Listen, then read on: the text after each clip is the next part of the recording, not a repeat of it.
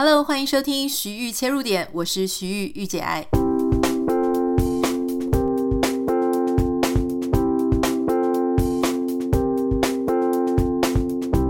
欢迎收听今天的节目哦。今天我们要邀请到一位非常会讲故事，那他当然之前也有来过我们区域切入点，让我们这个增色很多很多。因为很多网友就会写信给我说，可不可以再邀请苦苓老师来谈？那最近因为苦苓老师出了一本书，这本书呢，说真的，它的主题我完全不是一个专家，这不是我，这是一个我没有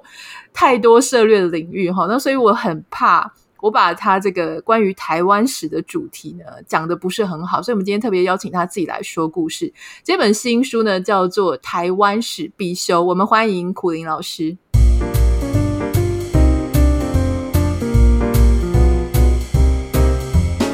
嗨，徐好，大家好。老师，你为什么会想出一本这个台湾史相关的书？因为这个真的有点。跳痛诶，因为你以前讲爱情、讲人生、讲政治也很多，然后讲植物，然后讲你以前的各种心路历程。可是这一次很很专精的在讲一个关于台湾的从近代史啊到当代等等的，为什么会突然想要出这个主题呢？因为其实是做 podcast 的缘故啦。因为你知道我最喜欢干的一件事就是推翻人家原来以为的事情。就大家本来以为是这样的，结果再告诉你说不是这样的，其实是那样的，这是件很过瘾的事。那结果就是我在看杨度的一本叫做《有温度的台湾史》的时候，就慢慢慢慢的发现说，原来我们从小受的历史教育几乎都是假的，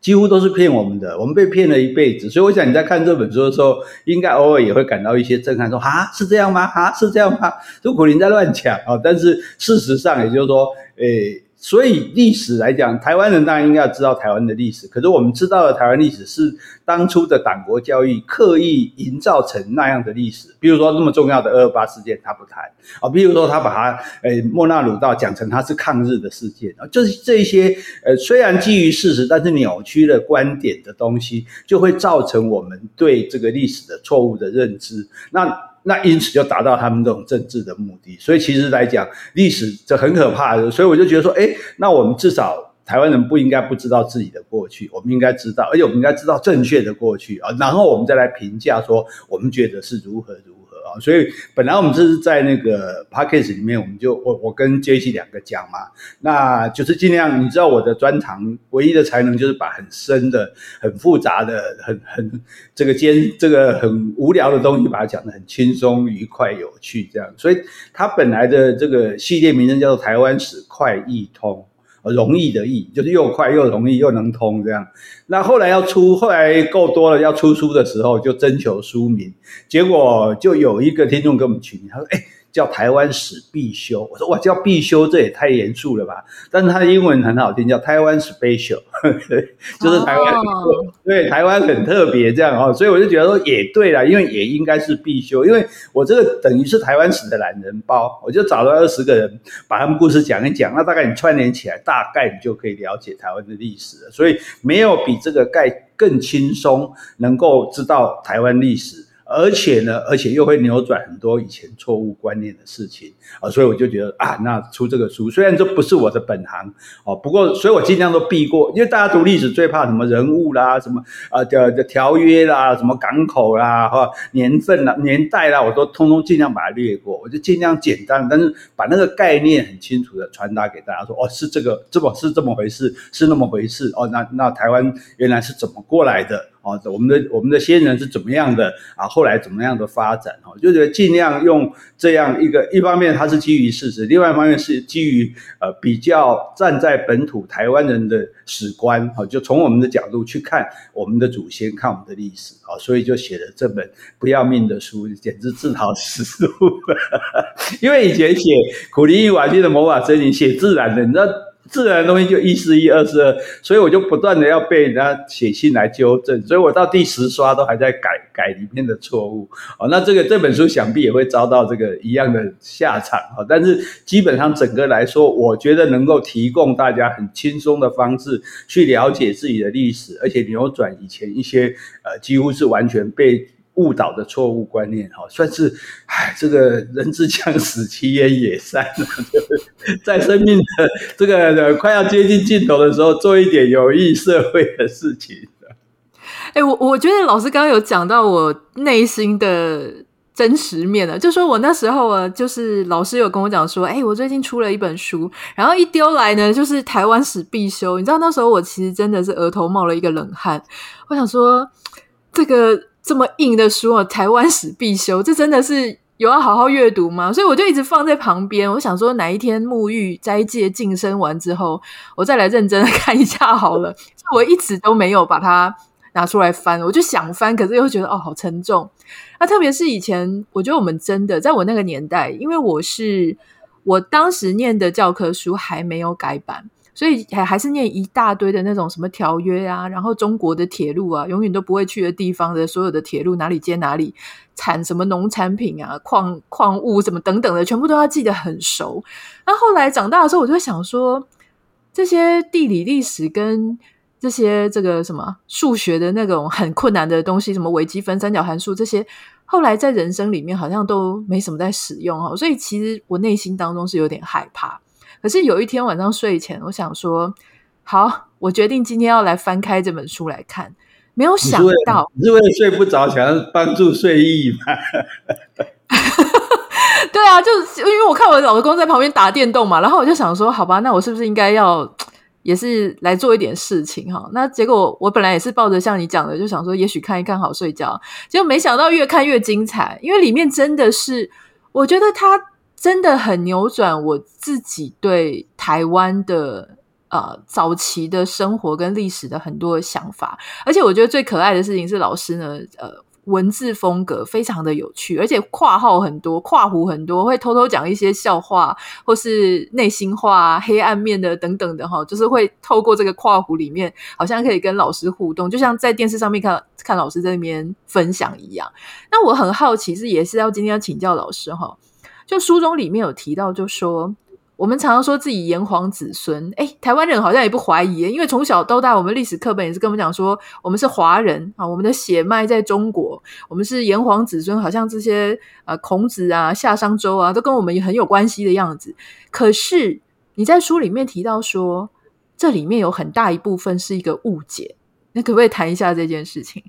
对，因为这就是说，为什么尧舜禹汤文武周公这样唐宋元明清唐宋元明清这样下来，他他其实，所以我在书里面最重要一个观念，我不用什么清朝或是明朝，因为没有是历史上没有明朝这种东西。大明帝国建立的时候，绝对没有想到它会灭亡的。蒙古帝国更不可能是你中国的一个什么朝，它比你大多了哦。所以每一个国家建立，然后直到这个国家被灭掉。换成下一个国家，所以大明帝国之后是大清帝国啊，所以那大清帝国之后是中华民国，所以没有朝这回事。他为什么要搞成一个朝？就表示说这是一脉相承下来的哦，从那个甚至传说神话中的尧舜禹汤这样下来，那就表示一直传传传到台湾来哦，中华民国，所以我们就是炎黄子孙。对，这就是我们的传承。那我们当然台湾人就是中国人。台湾人既然是中国人，那当然台湾是中国的一部分。好，那因此我们必须属于他。那这是当初的党国教育。但是问题就在于说，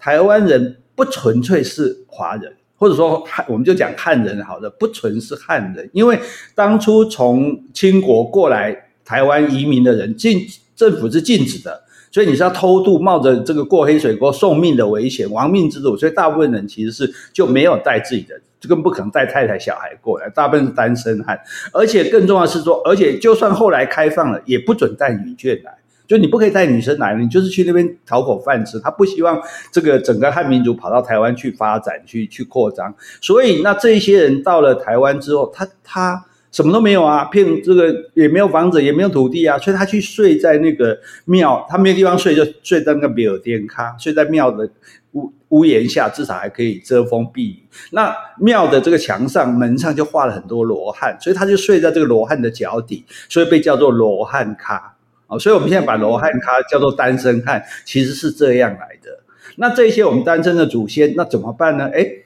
刚好这时候台湾有谁呢？台湾很早就有人了。这个南岛语就是早在汉人来之前，台湾几万年前就有人了。所以这一点，就大家千万不要觉得哟哦，台湾人都是中国人过来，从郑成功带过来的，或是国民蒋介石带过来，不是的，本来就有人。那除了所谓的生番高高山的原住民之外，还有熟番，就是平地的平埔族。那平埔族有一个好处，平埔族的他是母系社会，土地是给女儿的。那你想汉人一看说，哎，这平埔族的女生有土地耶，那我要是娶了平埔族的女生，那我不就又有老婆，又有土地，又可以生小孩，又可以耕种盖房子吗？所以，我们绝大多数人，除非你是一九四九年之后才来的，然后而且你在中间都没有跟任何人混到啊，就没有跟客家人或是这个河洛人通婚，那你才能称为城镇的外省人。哦，所谓的纯汉人，否则的话，我们其实所有人都是呃。平埔族跟汉人的混血，就是我们是两支文化、两个血脉合起来的。这两个血脉文化都很优秀，然后我们合而为一。所以，我们每个人是，我们都不是纯正的汉人，都有混到平埔族的血统，甚至高山原住民的血统。像那个呃蔡小英总统，他就有排湾族的血统，都已经被检验验出来了。所以，因此我们绝对不只是这个所谓这个汉人。炎黄子孙哦，我们只有我们只是我们是混血，我们只有一半的这个炎黄子孙。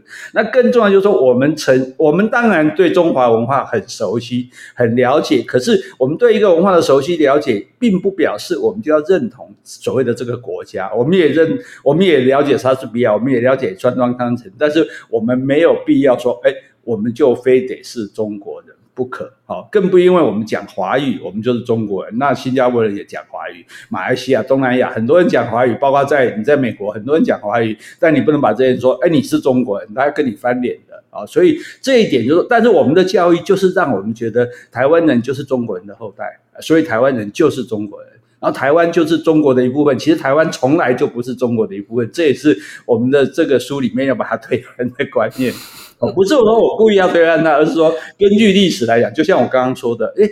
为什么我们以前的读的历史完全没有平埔人呢？平埔族是我们这这些年来才开始说哦，有讨探讨到这个东西，为什么平埔族说剩下留下了文字啊，新港文呢？就是帮当初荷兰人帮他们记录下来的文字，那为什么你的历史教科书里面完全不提这些事情？你完全不提我们是南岛语系的后代，你完全不提平埔族，你就说我们是尧舜禹汤的后代，那就是存心让你就先决定了你认祖归宗嘛，先决定了你的文化认同、血脉认同以及政治的认同，对，所以什么两岸同胞，我们才不是同胞嘞。好，但是我们不否认我们有汉人的血统，我们对中华文化哦华夏的文化有所了解，但是我们真的不是炎黄子孙。好，像这个就是我在书里面要要去把它推翻的东西。嗯嗯。这个刚刚苦苓老师讲到这个平埔族，它勾起我一个回忆。我从小就一直听到平埔族这个名词，虽然我在课本里面好像没有学过，但是因为我妈妈，她就一直，因为我妈妈后来在跟我父亲离婚之后，她有嫁给一个就我继父嘛，我继父大她很多岁，是屏东恒春满洲那边的人。那我就小时候呢，他们还没结婚之前，我就一直跟我妈妈说，不要嫁他了，不要嫁他，因为他长得好奇怪啊！我 这大家请原谅我哈，一个小孩子，我只觉得他长得跟我们很不一样，就是我觉得他，嗯，也不是像原住民哦，就是皮他皮肤是很黑，可是他的五官呢，就是真的，我我很难形容，可能鼻子比较扁，反正你就会感觉出来不太一样。但我后来长大，慢慢更认识一些。呃，更多认识更多人之后，我发现，诶，确实有一些人，他们的长相，他不是汉人的标准的长相，也不是，呃，刚刚讲什么生番，就是高山原住民，也不是那种长相。可是他们有一群人，他的长相呢，我猜可能是所谓的平埔族长相。那刚老师有提到讲说。这个平埔族很多呃女生，她们是有家里有地的。那很多中国的男性来到台湾，那我有点好奇。那时候应该叫清国，不能叫中国，因为中国其实对，因为我们只我们在中华民国之后才有中国这个名称。我们现在倒回去把全部前面都叫做中国，其实应该正确的讲就是蒙古帝国、清国、民国、清国。那我想很好奇，老师你的想象，就当时他们这些罗汉卡刚来台湾的时候，难道平埔族的人就毫无悬念的就接受他们了吗？当时我们讲的语言，或者说台湾当时这些平埔族讲的语言，或是他的文化，难道就这么容易去接收这些或接受这些罗汉脚吗？你怎么想？哎，其实也没有那么容易啦。所以，但是我们我们有一句台湾的老话，大家如果还记得，好像“有登刷公，无登刷骂”。登刷就是唐山，就是中国大陆的意思。那也就是说，当时因为。既然汉人不能带太太过来嘛，所以你来这里，你要不就不结婚，不结婚的你就没后代了嘛；要不就结婚，结婚那你就只能跟原住民结婚嘛，不然没有没有汉人汉人的女人可以结婚嘛，所以就没有登刷的阿嬷，你的阿嬷哦，所以我们的阿嬷那一代一定是平埔族或者是高山族，但是那我们的阿公这边有可能是汉人。啊，所以这件当然不是那么容易说你要娶就娶。哦，你你想达得到就得到，但是毕竟你有这个机会，因为汉人的文明其实还是稍微高于一点那个平埔族的文明的，所以那彼此既然开始通婚了啊，彼此也，比如就算不通婚，可能也做生意来往啊，买东西啊，或者种种的这种互相的帮助，所以慢慢的两个民族就就其实就渐渐的融合，所以到后来为什么我们没有发现平埔，就是因为它已经同化了。他被汉人同化，所以也用你的语言啊，也用也使用你的文字，也接受你的这个风俗习惯，所以就越来越没有这一些这个记记录或者说痕迹，看得出谁是平埔族。啊像你讲的是一个例子，那还有一种就是说，女孩子她的脚如果特别大，你看一下你的脚有没有很大？那我脚超大了，女孩子脚大就有可能是平埔族的后代。呃，或者是，对对对，所以，所以我们其实现在，那现在台湾正在有一群人争，要争说平埔族也要被列为原住民，但现在就是还很难鉴定。像这个呃林玛丽教授啊，他就有专门在帮你做血缘的鉴定，就说，哎，你到底是什么人，什么人的后代？那台湾，因为其实大家不要以为台湾是一个封闭的岛屿，台湾荷兰人、葡萄牙人、西班牙人、英国人什么都来过，所以其实台湾人也有很多荷兰人的后代。你像眼呃，譬如说珍妮，她的眼睛是蓝色的，他应该就有，听说他就有八分之一的荷兰的血统。因为只要有来的人，难免都会有通婚嘛，不可能说大家老死不相往来。那在这个通婚，在这个混杂之中，所以其实我们常常讲混血儿比较优秀啊，对，所以我们其实这个台湾人这么优秀，也许就是因为这样混来混去混出来的。可是我们我们的意思就是说，我们是两支文化，就南岛语族的这支文化，因为这支文化它也非常的久远，像长滨文化，它是一万五千年前，也就是说中国呃所谓的中国在旧石器时代的时候。啊，那个所谓什么什么呃，彩陶文化、黑陶文化，这旧石器时代到新石器时代，彩陶、黑陶，那台湾一样有，台湾的南岛语族就有长滨文化，一万五千年前到五千年前，长滨文化绝迹了。换句话说，中中国五千年历史才要开始的时候，台湾的长滨文化已经没有了。但后来又有一个大坌坑文化，那就是，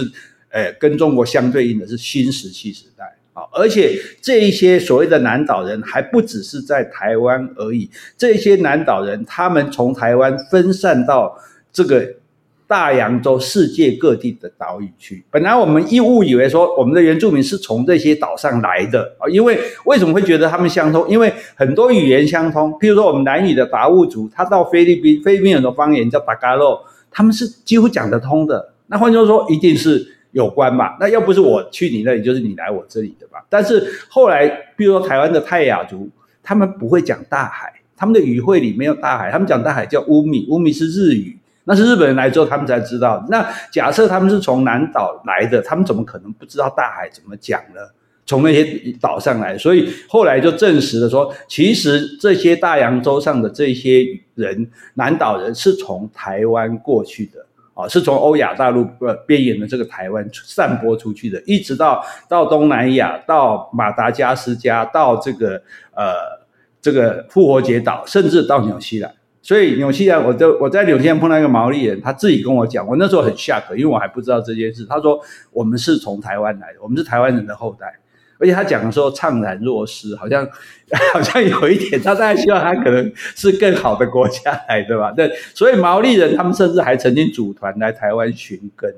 哦，也就那整个南岛语系有多少人呢？有四亿人。哦，所以真的，大家不要小看我们的祖先。我们的祖先跟在中国大陆那块土地上的祖先是同时发展旧石器时代、新石器时代的文明，然后后来在汉人来台湾之后彼此融合，然后彼此建立这个家园。哦，然后。那发展出我们现在的现在的这个台湾，我们台湾其实也就融合台湾的文化，其实是非常多元的，不只是我们不只是只有中华文化而已，我们也接受很多日本的文化哦，甚至接受一些西洋的这种文化哦。那那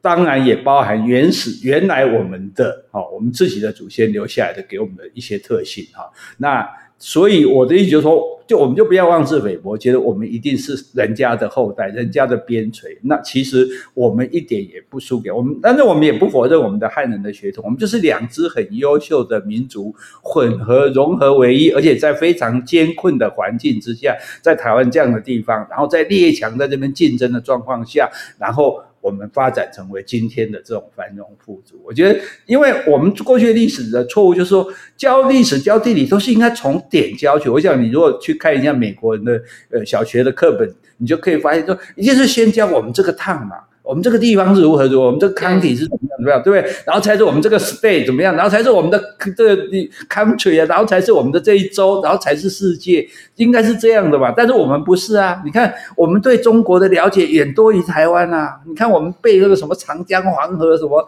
对，我们读历史读一大段，那个读了十分之九的以上的中国历史，在最后读一点点的台湾历史，而且还是还是很多是偏颇的。那那当然。我们就自惭形秽，哎，我们就是我们就是对不对？小小的台湾人啊，这我们就是小小的台湾啊，对，我们跟中国怎么比？那其实不是这样。你呢，当然应该先以我自己为荣，然后扩展到更大的州、更大的国，然后整整个世界，这个才是建立一个人对世界认知的方式啊。所以，所以我其实写这个，就算这个补充，我就我这个其实。我大概应该早早知道就台湾史必修把你吓成这样，我早知道我就直接把书名叫《台湾史懒人包》，搞不好大家对对对对对，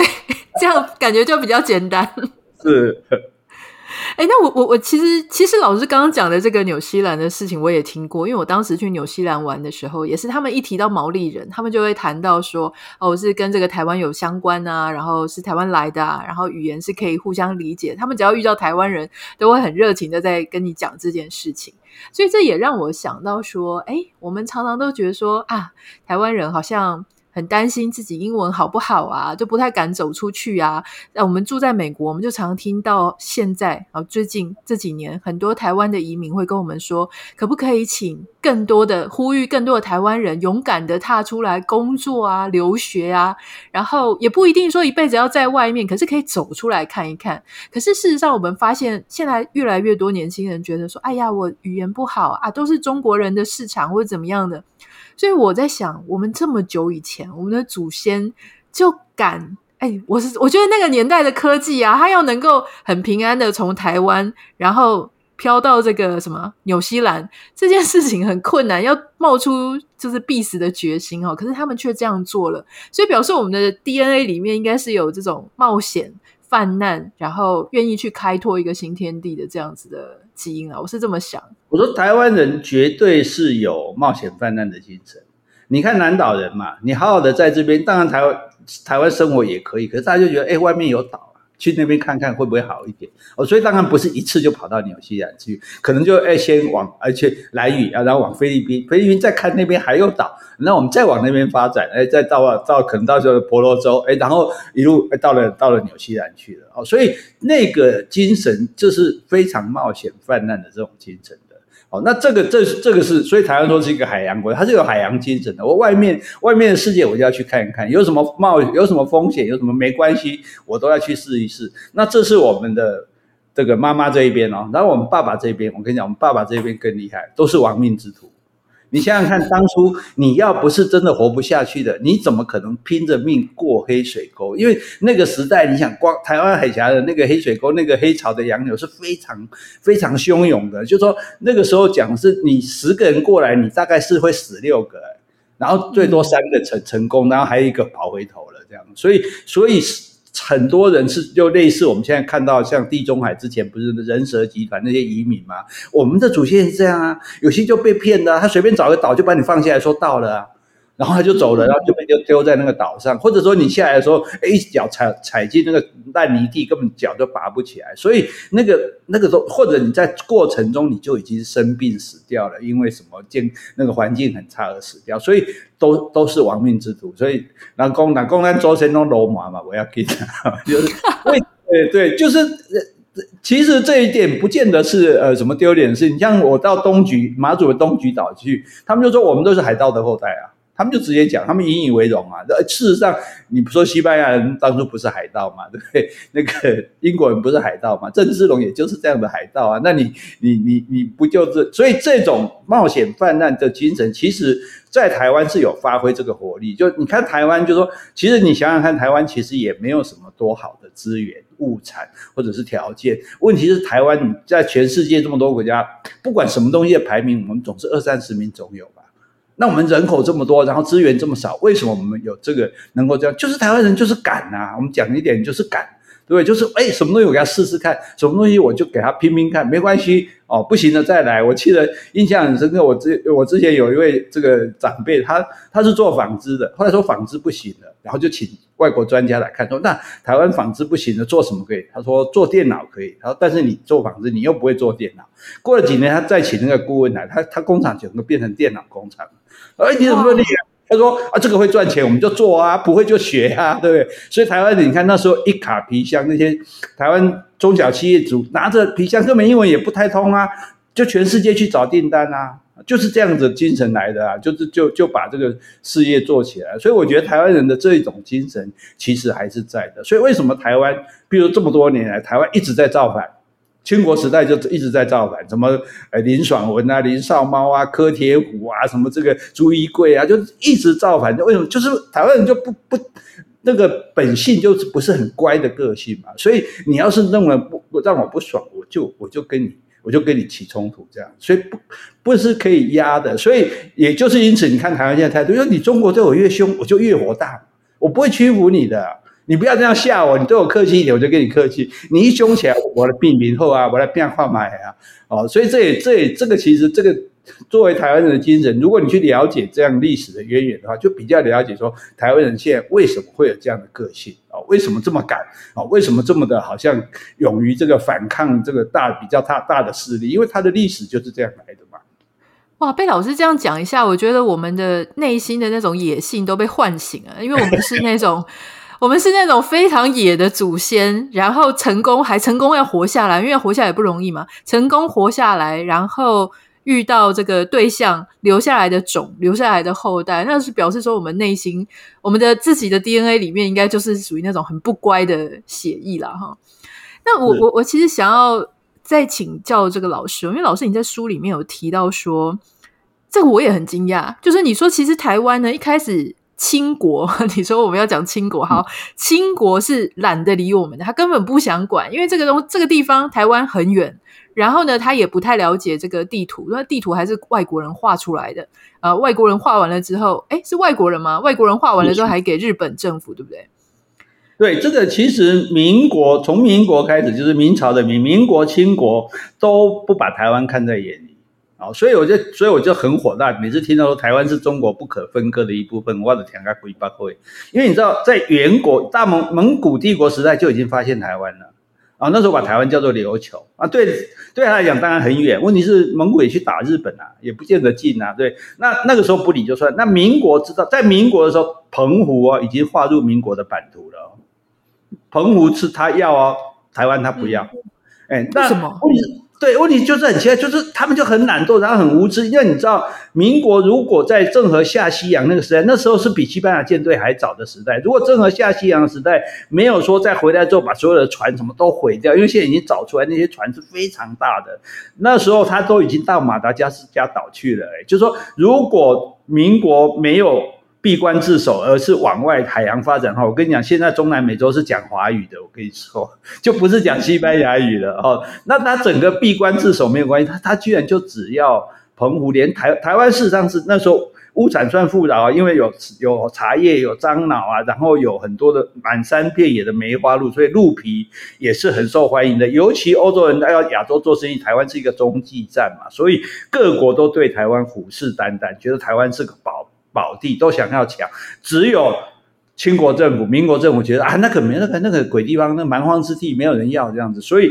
所以澎那荷兰人是怎么到台湾来的？荷兰人是想去澎湖，这借澎湖，他们也只是想做生意。你你发现，包括说这个什么八国联军的战争、英法战争。哎，主要都不是要杀人，要抢土土地，耶，主要都是要你开港口通商。当初你也备了很多港口，对不对？就是所以他，你跟我做生意就好了。那台问题是，这个这个整个不管是民还是清，尤其是清国，就是大中国主义。我不需要，我什么都有，我不需要跟你这些蛮夷做生意。所以荷荷兰人要来澎湖，那那当然要把红，那那不行嘛，因为那是这个民国的版图。结果呢，就叫了一个沈有容。来，这沈有容很厉害。沈有容来，他不是用打荷兰人的，他用欲退欲就是言字旁一个于大为的于欲退就是我用讲话，荷兰人就退兵了。所以现在澎湖的天后宫还有一个牌子叫沈有容欲退红毛帆碑，哇，好感人啊！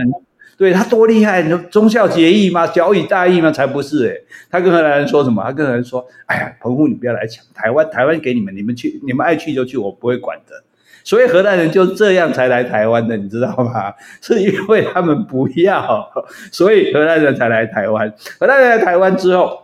那郑成功，郑成功是因为郑芝龙被满清诱杀了啊。其实郑芝龙也不不是一个孩子。啊，郑芝龙是东印度公司的 CEO，台湾东印度公司的 CEO，他是生意做得非常大，他们有很多的船只到处贸易往来。因为你你清你清国不做，民国不做，那就我自己来做嘛。所以他做他生意是大到不得了，整个东南亚洲各地，日本、韩国都有。他的分销处，而且他还自己练兵、造武器、造造船呢，所以他有很多的商船在做生意。那商船要有武力来才能保护自己嘛。那可是呢，如果看到没有武力的商船，那我们就顺便抢一下。哎，所以说，对，做生意是正途，抢做海盗是是副业，好不好？搞清楚这一点。其实那个西班牙舰队开始也是这样啊，西班牙、英国都是这样啊，都是那那因为这样子，所以啊，那所有的船只就说，哎，那干脆我。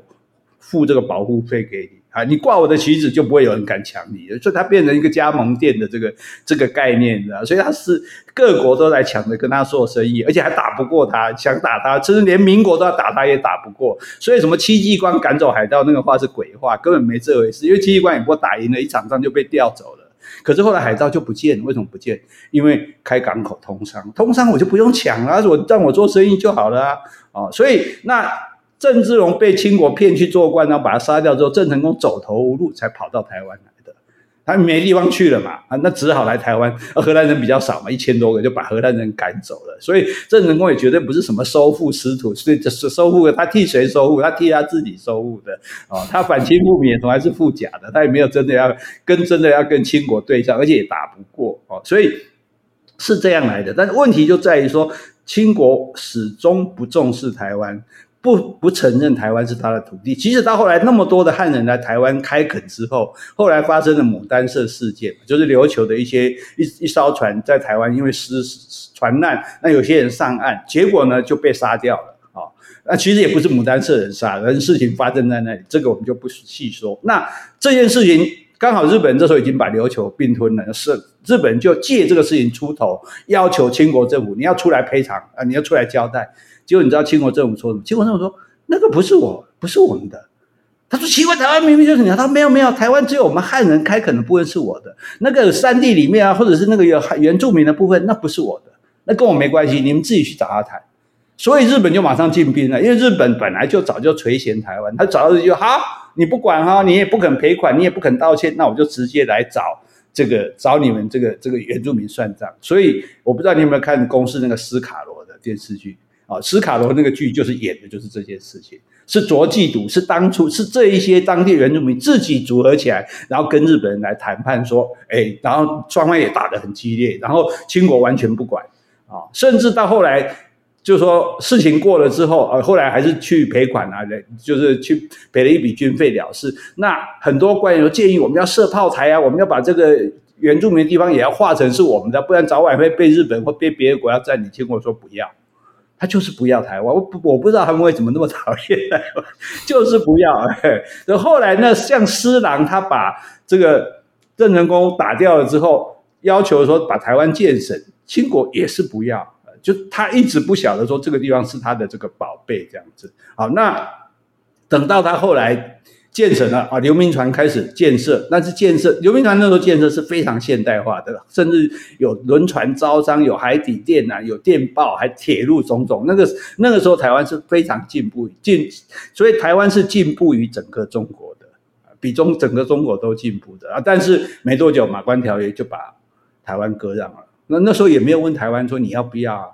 台湾人哎，台湾人是还誓死起来反抗哎，还组织还组组成这个台湾民主国。但是李鸿章的儿子干儿子义子代表这个日本说受降，就是把台湾交给他，甚至他不敢来台湾办这些事，他在海外的船上就办一办，说好好，台湾是你们的，你们就去吧。然后日本就进来了，他就没有想到遭到台湾人激烈的反抗，台湾人为了反抗日本人死了二十万人。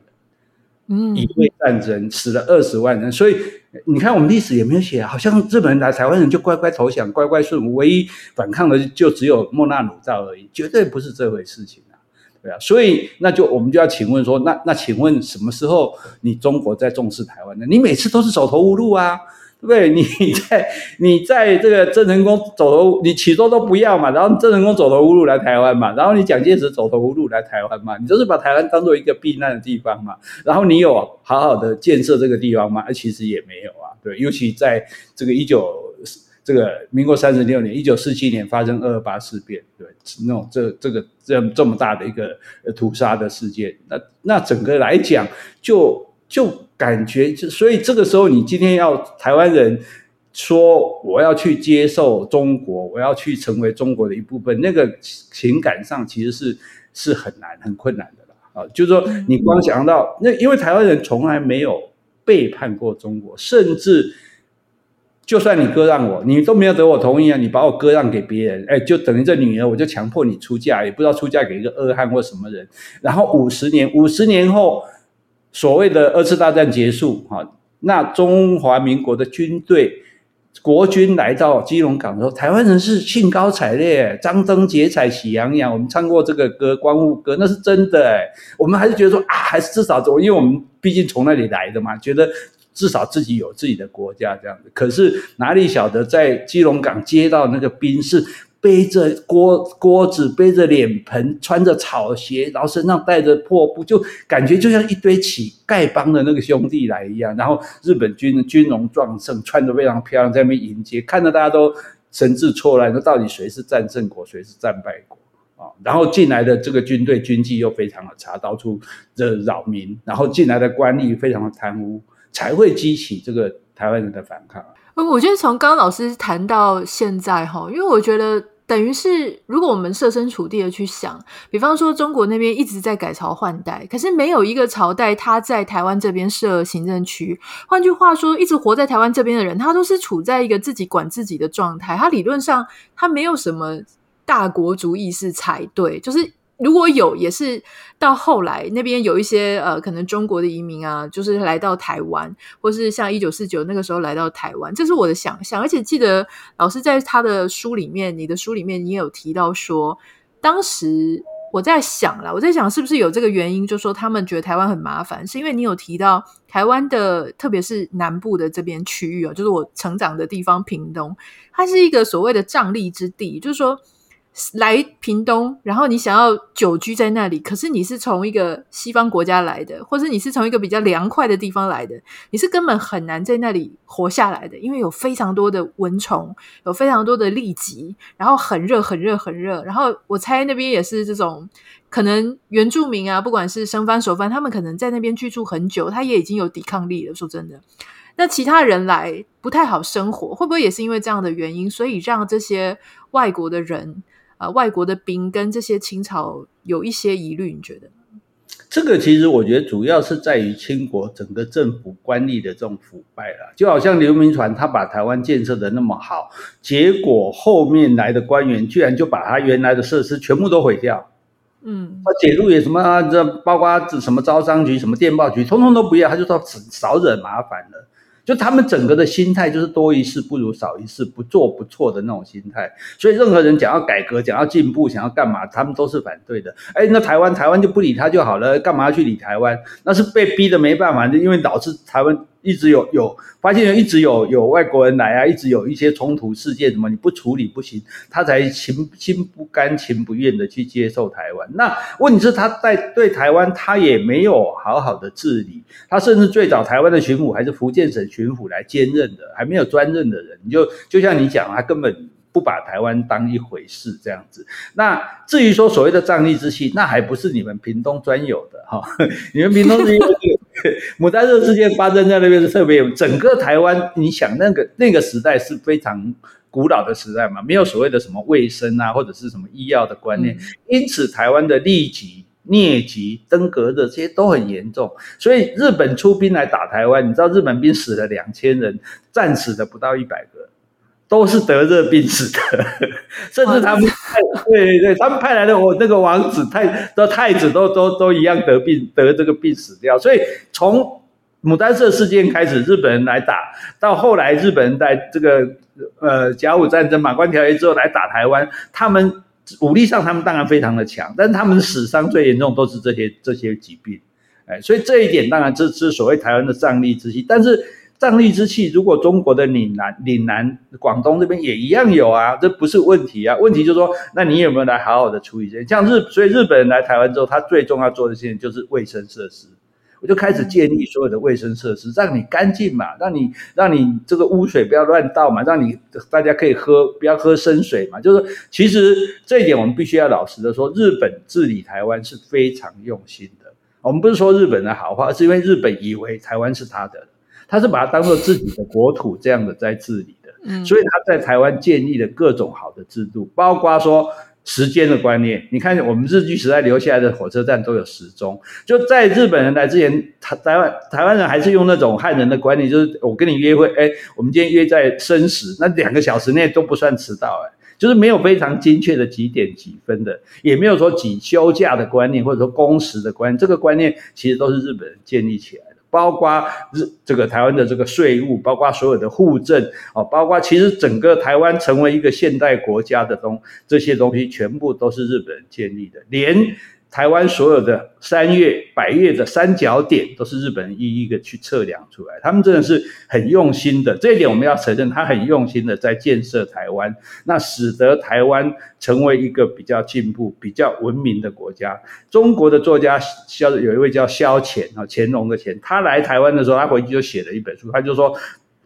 中国远远落后台湾，中国这里不如台湾，那里不如台湾，经济不如，什么制度不如，卫生不如，健康不如，教育不如，弄了半天，他说，他说中国落后台湾五十年，五十年哪来的？就是被日本占领的这个五十年啊，所以就这一点而说，当然日本对台湾人有开始的时候有屠杀，后来有所谓的欺压啊，但是呢，他对台湾的这个建设，建立起台湾的这个文明的制度，这一点。还是不可否认的哈，所以你说这件事情是福是祸也很难讲啊。如果如果台湾没有要这个落到日本的手里，而继续留在清国的话，啊，说不定就跟清国一样的这个腐败糜烂，或者是说哦，经常啊把什么八国联军打进来，被烧杀掳掠啊。所以世界上事情就是说，我们如果比用一个比较宏观的角度去看，就是说，哎，台湾的命运就是这样。台湾为什么台湾人有一个心结，就是说我什么时候当自己的主人？为什么永远是别人当我的主人？要不然我就是无主孤魂，没有人要；要不然就是谁来了全就是荷兰人来了就是荷兰人，郑成功来了就郑成功，清国来了就清国啊，这个日本来了就日本啊，这个呃中国政府来了就是中国，我们没得挑，没没有问我们，所以台湾人真正建立起自己的自信的时候，是从我们开始啊，我们自己。